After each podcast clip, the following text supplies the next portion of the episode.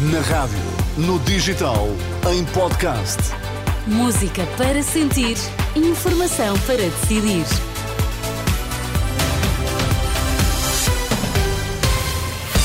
Vamos então aos destaques da edição das 10. Bom dia, Sérgio Bom Costa. dia, Teresa. O que é que temos a esta hora? A Procuradora-Geral será responsável por parágrafo que cita António Costa no comunicado da Operação Influencer. Pedro Sánchez já tomou posse como chefe de governo de Espanha. Vamos lá à edição das 10 com Sérgio Costa. A abrir a indicação de que já teve alta utente do Centro Social de Lessa do Balio, infectado com legionela, o surto no lar do Conselho de Matosinhos fez uma vítima mortal. Foi identificado mais um caso que teve alta hospitalar nas últimas horas, dado confirmado pela diretora técnica.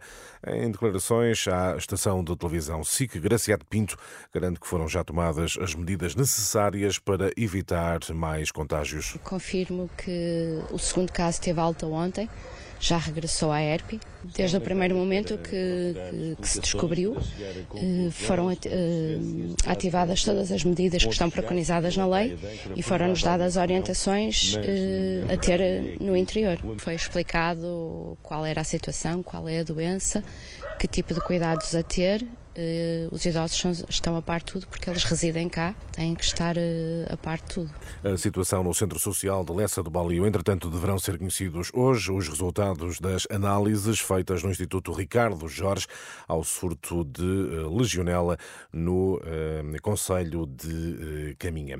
Foi o parágrafo que esteve na base do pedido de admissão de António Costa, terá sido a Procuradora-Geral da República a tomar a decisão de incluir as últimas linhas de texto no comunicado a propósito da Operação Influencer. Confirmavam a existência de uma investigação criminal contra o Primeiro-Ministro. De acordo com o Semanário Expresso, Lucília Gago considerou que o comunicado tinha de fazer referência a essas suspeitas por temer que o Ministério Público pudesse ser acusado de estar a proteger o Primeiro-Ministro. Um receio com fundamento, de acordo com o advogado Francisco Teixeira da Mota. Em declarações ao programa Em Nome da Lei da Renascença, Teixeira da Mota diz que Lucília Gago não tinha outra solução senão anunciar que havia um inquérito aberto no Supremo para investigar o Primeiro-Ministro. Não era possível não ter feito uma referência a isso, não daqueles termos, porque depois seria acusado de que anda a esconder e a proteger o Primeiro-Ministro quando já tinha enviado uma participação para, para o Supremo. E, estava no Supremo. e havia de haver uma fuga do Supremo a dizer já cá está.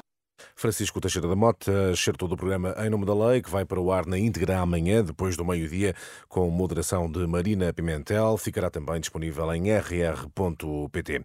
Pedro Sánchez já tomou posse como chefe de governo de Espanha, o cargo para o qual foi reeleito pelo Parlamento. Prometo, por mi conciencia y honor, cumplir eh, fielmente las obligaciones del cargo de presidente del Gobierno. No Palácio da Zarzuela, Sanchez prestou o juramento como chefe de governo perante o rei Filipe VI. Nos próximos dias vai apresentar a composição do novo executivo. Está já marcado para terça-feira o primeiro Conselho de Ministros. A última noite voltou a ser de incidentes na capital espanhola, Madrid, com pelo menos sete feridos e dez detidos. Um protesto contra a amnistia aos independentistas catalães, o que permitiu que Pedro Sánchez tomasse hoje posse como chefe de governo de eh, Espanha. E a fechar, novo protesto pelo eh, clima. Estudantes do movimento pelo fim do fóssil fecharam as faculdades de Ciências Sociais e Humanas eh, da Universidade Nova de Lisboa e, em comunicados, jovens confirmam que bloquearam as portas da faculdade em protesto e como forma de chamar a atenção para o que chama- chamam de colapso climático iminente. Mas há aqui uma nota, Teresa, os estudantes dizem que barricaram as portas da faculdade, pode-se ler isto no comunicado, e o comunicado diz que o colapso climático está iminente, iminente escrito com E. Fica só este reparo. Muito bem, obrigado, Até Sérgio já. Costa. Não vais para muito longe, temos visto fora É daqui a verdade, daqui a instantes. Vamos ver como foi a semana passada. Vamos a isso. Índice de Tugalidade. Aqui temos sempre uma expressão que para nós portugueses pode ser óbvia, para quem a vê de fora ou ouve de fora pode, pode gerar aqui alguma confusão. Queremos saber hoje, eu e o Sérgio, se vocês sabem o que é que significa, pode ser simples, dar o nó. Sim, claro, casar. Certo? Ah, Eu disse primeiro. Disse Muito É, bem. mas isso É sabe. Seja, Ganhou a. França, ganhou a França. Não pode haver o replay. Não pode Ele haver o está como replay. estão a ganhar os últimos Eh, programas. não sei se o VAR vai dizer alguma coisa. Mas mas- isso sabíamos. Isto foi muito rápido, vamos avançar. Neste caso não foi da semana passada, mas sim de um dos episódios Exatamente. anteriores que se pode ouvir também em podcast. Agora temos então já a seguir esta conversa, esta análise semanal contigo, Sérgio Costa, com Olivia Bonamici e Begonha Inigas. Daqui já daqui a uns minutos. Até já, Até já. Sérgio.